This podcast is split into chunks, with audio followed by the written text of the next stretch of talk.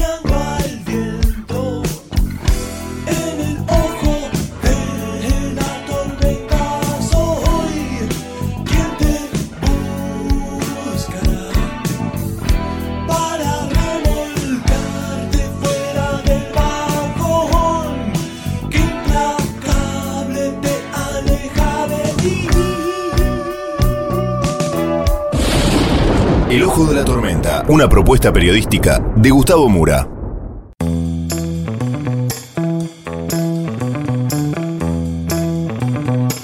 Bienvenidos al Ojo de la Tormenta. La tapa de hoy es 8 a 7. Vamos entonces con los temas del día de hoy en este breve sumario.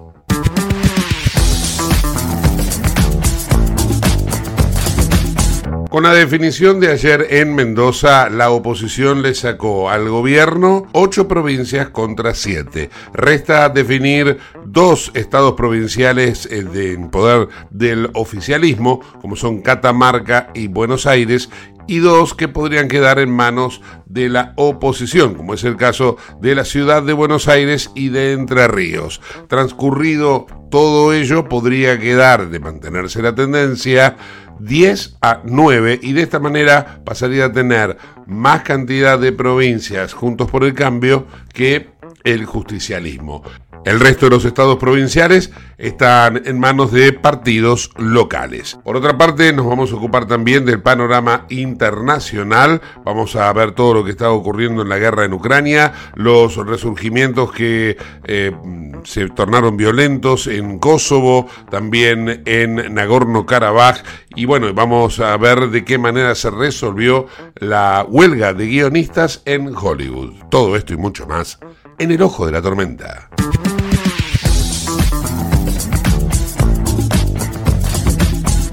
Auspicia este programa Autopiezas Pana. Más de 30.000 productos en stock y más de 30 años brindando seguridad para tu vehículo.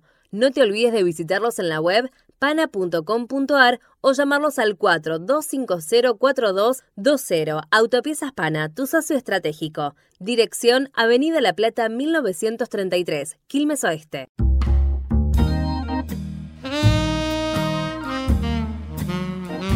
Terminó ayer el tortuoso cronograma electoral argentino en la previa a la gran definición, que es en octubre, cuando se va a saber quién va a ser el presidente de la nación, o al menos se va a saber si tenemos o no balotage para definir luego al jefe de Estado. Lo concreto es que con Mendoza se fue la última elección provincial previa. Queda definir, claro, algunas otras provincias que van a ir el mismo día en que se defina la general. Allí está el caso de Catamarca y la provincia de Buenos Aires, que tienen una administración justicialista y se presume que podrían repetir esta elección.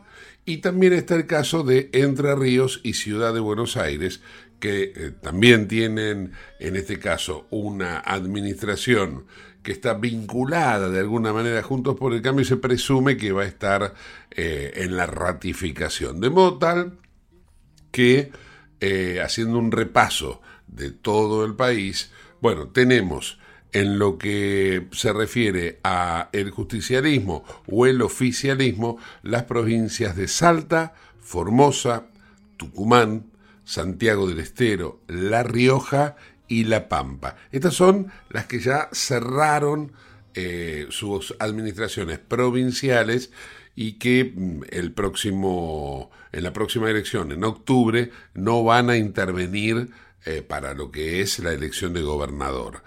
Allí el justicialismo ya tiene eso cerrado para sí.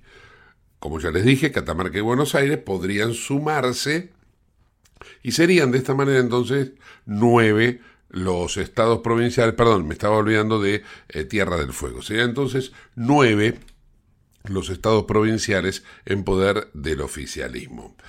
En poder de Juntos por el Cambio, la oposición eh, si se quiere, que tiene en estos momentos mayor eh, presencia legislativa. Bueno, ahí tenemos a las provincias de Jujuy, Chaco, Corrientes, Santa Fe, San Luis, San Juan, Mendoza y Chubut, que ya las tienen para sí cerradas y de esta manera entonces podrían sumar a Entre Ríos y Ciudad de Buenos Aires, dando como resultado un total de eh, aproximadamente son 10 las provincias, ¿no? A esto hay que sumarle entonces, para terminar con el cronograma electoral, las provincias que tienen fuerzas provinciales, que son Misiones, Córdoba, Río Negro, Neuquén y Santa Cruz. Algunas van aliadas con el oficialismo y otras van aliadas con la oposición en el funcionamiento parlamentario. Pero son cinco provincias que no responden ni a eh, Unión por la Patria ni a Juntos por el Cambio. La Libertad Avanza no tiene ninguna provincia, pero hay que recordar que es la cuña que se ha metido en esta decisión de una Argentina que siempre estaba 51 a 49, 48 a 52, esas definiciones entre eh, el, oficialismo y la oposición, tanto en el gobierno de Cristina como en el gobierno de Mauricio y luego cuando llegó el gobierno de Alberto, bueno, ahora interviene mi ley con la libertad avanza y se reparten la torta en un 30% para cada uno. Entonces, vamos a ver qué es lo que ocurre eh, en términos de funcionamiento de país en modo electoral a partir de la próxima elección, si tendremos eh, un electorado dividido en tres tercios o volveremos eh, tal vez al 50 y 50 que fue las últimas dos o tres definiciones presidenciales.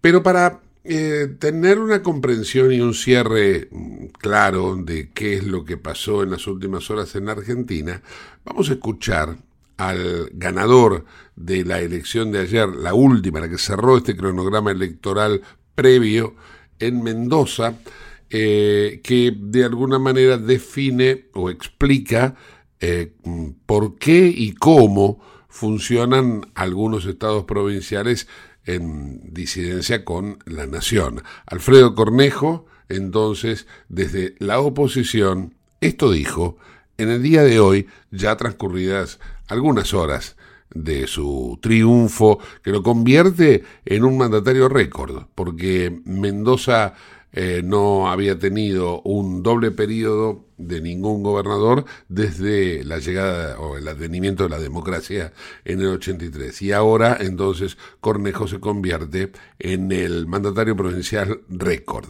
Escuchemos a Cornejo.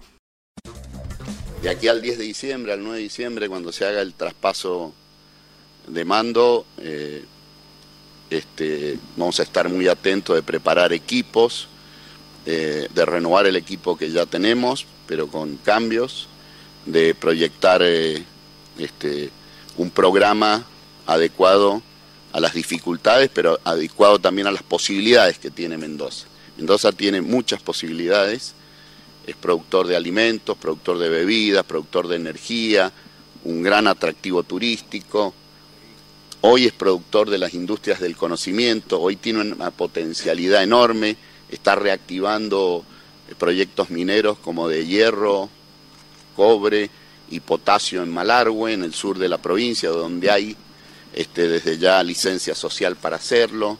Eh, vamos a, concentrarnos mucho en esa agenda.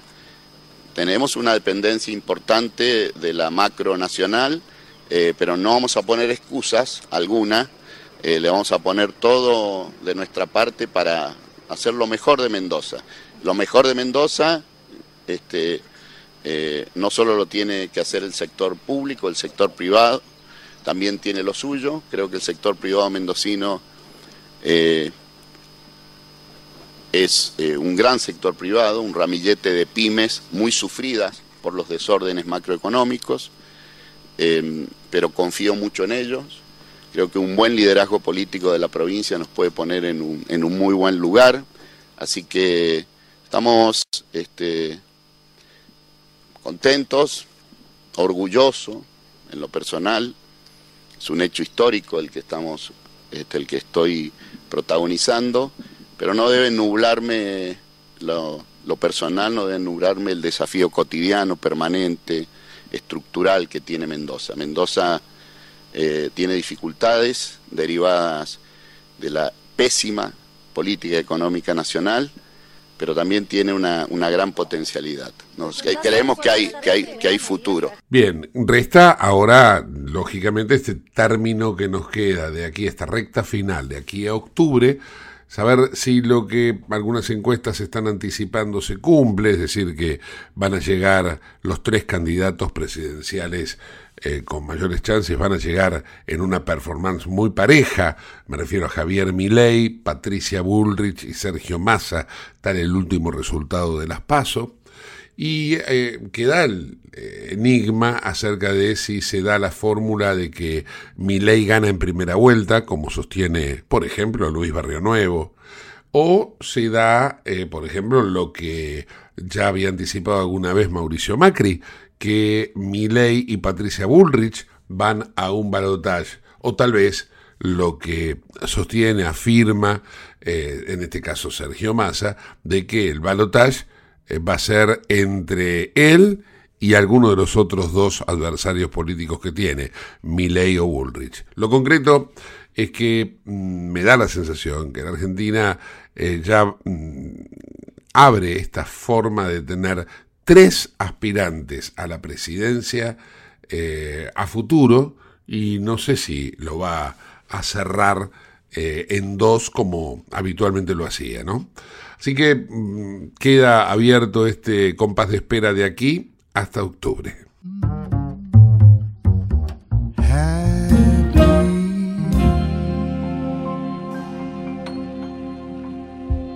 Comunicate con nosotros al 11 59 65 2020, el WhatsApp de Late.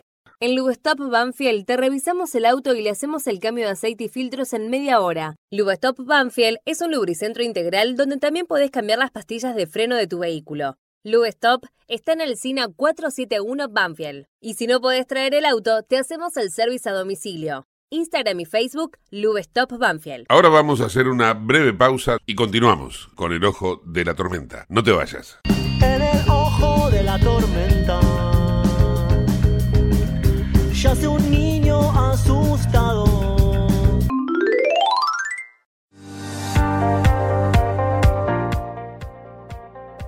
Urgente. La Subsecretaría de Atención Primaria y Salud de Merlo informa, todo paciente adulto con síntomas o sospecha de dengue debe concurrir a la guardia del Hospital Eva Perón, ingresar por la calle Pasteur, acercarse al mostrador, anunciarse y de ahí se lo derivará al consultorio correspondiente. Los síntomas del dengue son fiebre acompañada de dolor detrás de los ojos, de cabeza, muscular y de articulaciones, náuseas y vómitos, malestar intenso general, aparición de manchas en la piel, picazón y o sangrado de nariz y encías. Entre todos podemos combatir al dengue. Gobierno del Pueblo de Merlo, Intendencia Menéndez.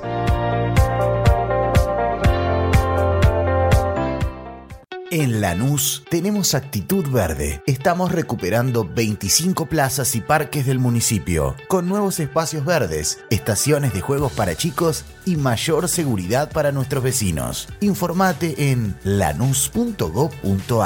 Lanús nos une. ¿Sabías que todos los accidentes por inhalación de monóxido de carbono son evitables? Chequea que la llama de tus artefactos sea siempre azul. No olvides ventilar los ambientes de tu hogar todos los días, verificando que las rejillas cuenten con salida al exterior y las ventilaciones no estén tapadas ni sucias. Y controla las instalaciones internas con un gasista matriculado. Con estos consejos, proteges a tu familia. Metrogas, damos calor. Merlo crece en obras. La Secretaría de Obras y Servicios Públicos de Merlo avanza con el plan de renovación de la red vial. Estos trabajos mejoran la transitabilidad de las calles, la seguridad y la calidad de vida de nuestros vecinos. Ya finalizaron trabajos de pavimentación en la calle Junín entre Cervantes y Ruta 40 en Merlo Centro. Se encuentran en ejecución en Irigoyen entre Garay y Cámpora en Merlo Norte y continúan nuevas obras en el distrito.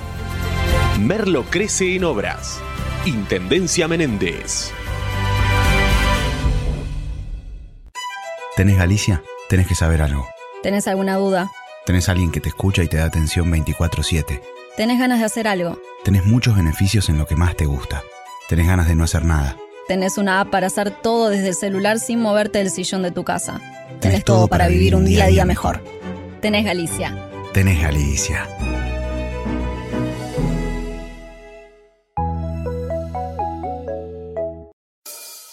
En el ojo de la tormenta se suspira la verdad. En el ojo de tormenta es momento de bailar. Ya tu alma vuela libre, esperando el huracán.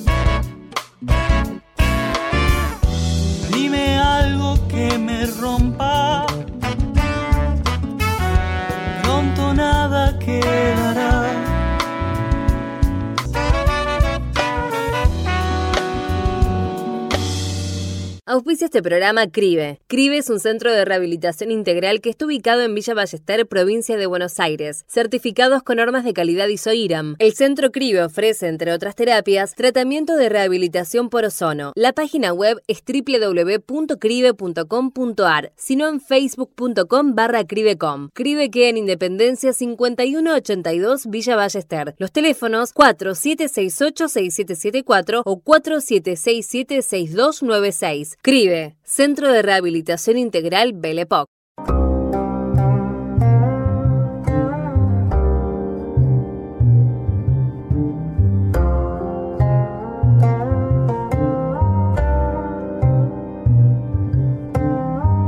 Hay muchas noticias internacionales, fundamentalmente aquellas que ocurren en el marco, en el contexto de la guerra que se ha desatado desde hace ya más de un año y medio entre Ucrania y Rusia como producto de la invasión rusa en Ucrania. Noticias que de alguna manera afectan o alteran el panorama económico financiero internacional. Habida cuenta de la caída de los que es los acuerdos de granos del Mar Negro, entonces ese faltante de granos eleva el precio del producto final porque Europa no puede eh, acceder a eso y además porque hay países como es el caso de Polonia, eh, también Rumania, que terminan comprándole obligados granos a Ucrania para poder de alguna forma eh, que Ucrania tenga algún tipo de, comercialización. Dejando de lado el contexto de lo económico, pasamos al aspecto bélico. Y en el aspecto bélico también hay novedades. No solamente vamos a escuchar ahora un panorama de la cadena Euronews acerca de lo que ha ocurrido en las últimas horas entre ucranianos y rusos, sino que también vamos a tener una recorrida general que va a abarcar todo lo que sucedió en las últimas horas, o al menos lo más destacado, en Europa. Ahí va. Un bombardeo ruso en Odessa deja al menos dos muertos. Los equipos de rescate ucranianos encontraron los cuerpos sin vida de dos hombres después de que un misil ruso impactara en el granero donde se encontraban. Rusia atacó Odessa con al menos 19 drones Shahed y 14 misiles, dos de ellos supersónicos, según informaron las fuerzas de defensa ucranianas. Estas interceptaron todos los drones y 11 de los 12 misiles Kalib, los cuales alcanzaron varios graneros e infraestructuras portuarias. Otros almacenes y una casa particular en los suburbios de Odessa resultaron dañados e incendiados por la caída de escombros. En territorio ruso, un avión no tripulado ucraniano alcanzó un supuesto edificio de seguridad en Kursk. El Ministerio de Defensa ruso reveló que había interceptado ocho drones ucranianos en el noreste del Mar Negro, sobre una región que controla en Crimea, y también informó de ataques al norte en la ciudad de Briansk. Más de 300 carabajíes armenios llegaron este domingo a Armenia, evacuados de Nagorno-Karabaj y escoltados por las fuerzas de paz rusas a través del corredor de la Chin abierto tras más de 10 meses de bloqueo por parte de Azerbaiyán. Armenia y varios países occidentales pidieron a Azerbaiyán la apertura del corredor para hacer llegar a la zona ayuda humanitaria. Los refugiados, en su mayoría mujeres, niños y ancianos, han llegado al centro de acogida creado por el gobierno armenio. Miles de personas fueron evacuadas de ciudades y pueblos afectados por los últimos bombardeos y llevadas a un campamento de las fuerzas de paz rusas en Nagorno-Karabaj. Este domingo los primeros refugiados llegaban a Armenia. Azerbaiyán retomó el control del área habitada por unos 120.000 armenios a principios de la semana pasada tras una nueva operación militar. Armenia teme una limpieza étnica por parte de Azerbaiyán en la región. El primer ministro armenio, Nikol Pashinyan, y el presidente de Azerbaiyán, Ilham Aliyev, se reunirán el próximo 5 de octubre en la ciudad española de Granada con el objetivo de abordar la firma de un tratado de paz entre ambos países. Las fuerzas del orden kosovarias recuperan el control de un monasterio del norte de Kosovo, donde una treintena de hombres armados se habían atrincherado durante varias horas. El ministro del Interior afirmó que tres asaltantes murieron y dos agentes resultaron heridos. Las tensiones comenzaron durante la mañana del domingo, cuando un grupo serbio emboscó a una unidad policial kosovar que patrullaba en la frontera con Serbia. El ataque dejó un policía muerto y otro herido. Acto seguido, el grupo de asaltantes acudió al monasterio de Banska en busca de refugio. Estos hechos ocurren en medio del aumento de las tensiones entre Pristina y Belgrado, que negó toda responsabilidad. En una vigilia en la comisaría de policía de Pristina, en honor al policía albano kosovar asesinado, el primer ministro de Kosovo, Albin Kurti, acusó a funcionarios de Belgrado de ofrecer apoyo logístico y financiero a la delincuencia organizada. La presidenta de Kosovo también acusó a Belgrado de emplear a las bandas criminales para desestabilizar el orden. El presidente serbio Aleksandar Vučić también ha condenado el asesinato, pero ha negado cualquier implicación de su país, afirmando que los atacantes eran serbios de Kosovo. Kosovo declaró su independencia en 2008 y desde entonces ha sido escenario de varios episodios de violencia. Los operarios recuperan otros 23 cadáveres en Derna, Libia. Se están formando dos equipos para acelerar las tareas de identificación de las personas desaparecidas. El primero continuará identificando los cuerpos recuperados en el mar. El otro se centrará en poner nombre y apellidos a quienes fueron enterrados en fosas comunes al principio de la catástrofe. El derribo de dos presas por las inundaciones tras el paso de la tormenta Daniel ha dejado en Derna entre 4.000 y 11.000 muertos y más de 40.000 desaparecidos. Las semanas de protestas y presión política parecen haber pasado factura al presidente francés, Emmanuel Macron, que finalmente anunció que retirará a su embajador y a sus tropas de Níger tras el golpe de Estado de julio que derrocó al presidente democráticamente electo Mohamed Bazoum. Informa desde París Annelies Borges. Francia pone fin a su cooperación militar con Níger y retira todas sus tropas del país. El anuncio lo hizo el presidente francés Emmanuel Macron a última hora del domingo durante una entrevista en la que también dijo que el embajador francés en el país volvería a casa. También afirmó en repetidas ocasiones que el único objetivo de Francia en la región era luchar contra el terrorismo y que las autoridades, ahora a cargo de Níger, eran amigas de los problemas. Emmanuel Macron insistió en que toda presencia francesa será retirada de Níger tan pronto como sea posible. Ahora la pregunta es, por supuesto, ¿cómo lo harán? Las autoridades de Níger anunciaron el sábado que iban a cerrar el espacio aéreo del país a todos los aviones franceses y aviones fletados por Francia. Muere en Italia el jefe de la mafia siciliana Cosa Nostra, Matteo Messina Denaro, a los 61 años a causa de un cáncer de colon. El último padrino de Costa Nostra, que se lleva a la tumba varios secretos de los grandes atentados de la mafia, había logrado escapar de la justicia durante 30 años y fue capturado este año en Palermo en una clínica donde recibía quimioterapia. No se le realizará un funeral católico, ya que el episcopado siciliano se lo niega a los integrantes de la mafia. El Papa Francisco se ha pronunciado hacia una acogida genérica a los inmigrantes y refugiados. Italia ha insistido, con gobiernos de distinto signo, en que el hecho de que sea Lampedusa la primera tierra firme que se encuentran los que quieren llegar a Europa jugándose la vida y perdiéndola con frecuencia en el Mediterráneo, no implica que tenga que ser Italia sola quien atienda a todos los recién llegados. Sin embargo, el reparto de responsabilidades de lo que es un problema europeo, no italiano ni griego, no se ha producido y las cuotas para cada país cuando se han marcado se han incumplido sistemáticamente desde la guerra de Siria. Evasión de la responsabilidad de acogida, que no encuentra contrapeso en otras políticas que no sean las de fiar a regímenes autoritarios africanos como el de Túnez, lo que es de hecho la represión de refugiados y emigrantes. Tras cinco días de tensas negociaciones, Hollywood vislumbra un final feliz. Los grandes estudios de cine y televisión llegan a un principio de acuerdo con los guionistas, lo que podría poner fin a los casi cinco meses de huelga de escritores que han pospuesto algunas de las producciones más grandes del momento. Aún no se conocen los detalles del acuerdo, pero el sindicato de guionistas asegura que este es excepcional y ofrece garantías y protecciones significantes. El sindicato ha llamado a abandonar los piquetes, pero insta a los guionistas a no volver a sus trabajos y seguir apoyando la huelga de actores. La ONU ha aprobado un plan para combatir la tuberculosis en los próximos cinco años. La reunión de alto nivel sobre tuberculosis celebrada en la Asamblea General de la ONU congregó a varios líderes mundiales. Se aprobó una declaración con una serie de objetivos que incluyen la prevención y la atención de la tuberculosis en al menos el 90% de la población mundial, aprobar una nueva vacuna y acabar con los déficits de financiación en investigación para el 2027. ¿Estás buscando vinos para darte un gusto o para regalar? La Vinoteca Uva Morada cuenta con una amplia variedad de vinos exclusivos para diferentes ocasiones. Búscala en Instagram, arroba uva morada. Uva morada, vinos especiales para personas especiales arroba uva morado ok. Te invitamos a conocer La Pampa, porque creemos en una nueva forma de viajar a un ambiente ideal para estos tiempos. Aire puro, bosques y fauna nativa, gastronomía gourmet, vinos patagónicos, pueblos con historias emocionantes. En La Pampa, seguro te relajás, seguro te emocionás, seguro disfrutás. Viaja seguro, viaja a La Pampa, portal de la Patagonia.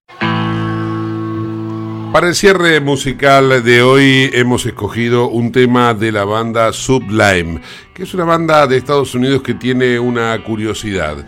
Se hizo famosa después de que muriera su cantante en el año 1996. Bradley Nowell es precisamente la persona de quien estamos hablando, cantante y guitarrista. Fue el compositor y alma mater de esta eh, agrupación. Y hemos escogido para el programa de hoy el tema Bad Fish, uno de los caballitos de batalla de esta banda de reggae, hardcore, ska y bueno, que se hizo, insisto, famosa después de la lamentable muerte de Noel. Ahí va.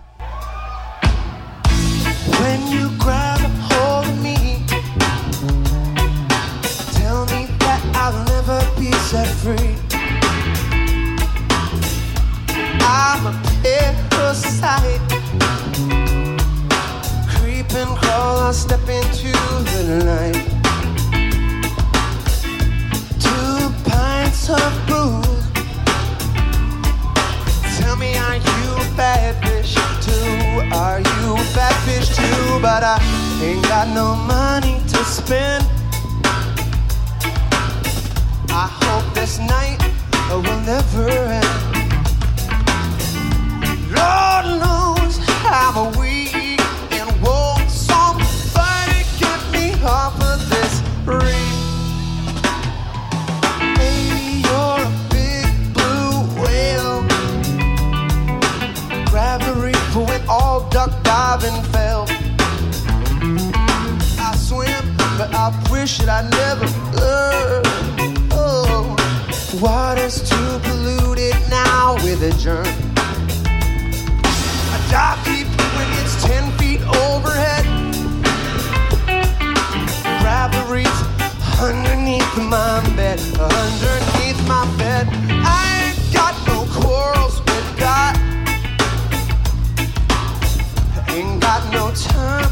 Get old. Lord knows I'm weak and want somebody get me off of this reef.